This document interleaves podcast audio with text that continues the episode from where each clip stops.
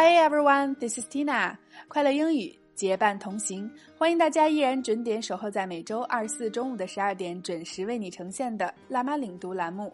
让我们一起坚持新概念第二册这本经典教材的学习，巩固知识的同时，可以很好的培养你的语感。OK，抓紧进入今天的领读时间。My life is brilliant.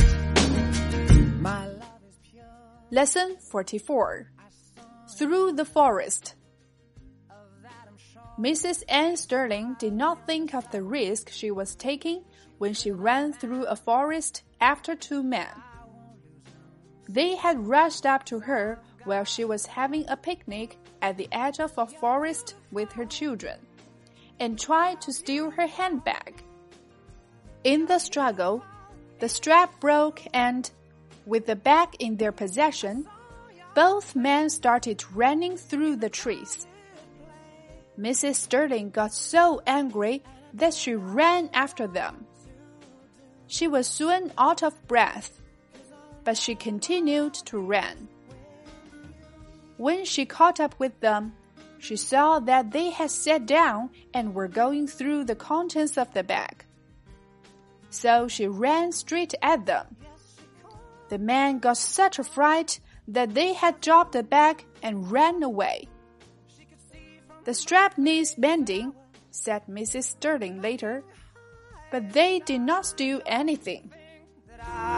See her again, but we share a moment that will. 好啦，各位小伙伴，今天的新概念阅读就到这里。 每篇课文的下面，Tina 都精心为你整理了本课的知识讲解以及近期课程的复习链接，大家可以一键点击进入复习。一个人的学习是孤单，一群人的学习是狂欢。我们下期见吧，See you next time。And I don't know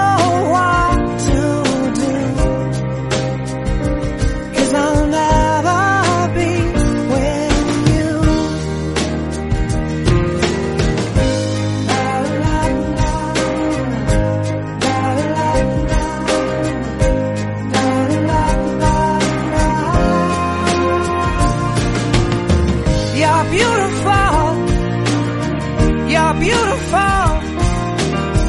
You're beautiful, it's true. There must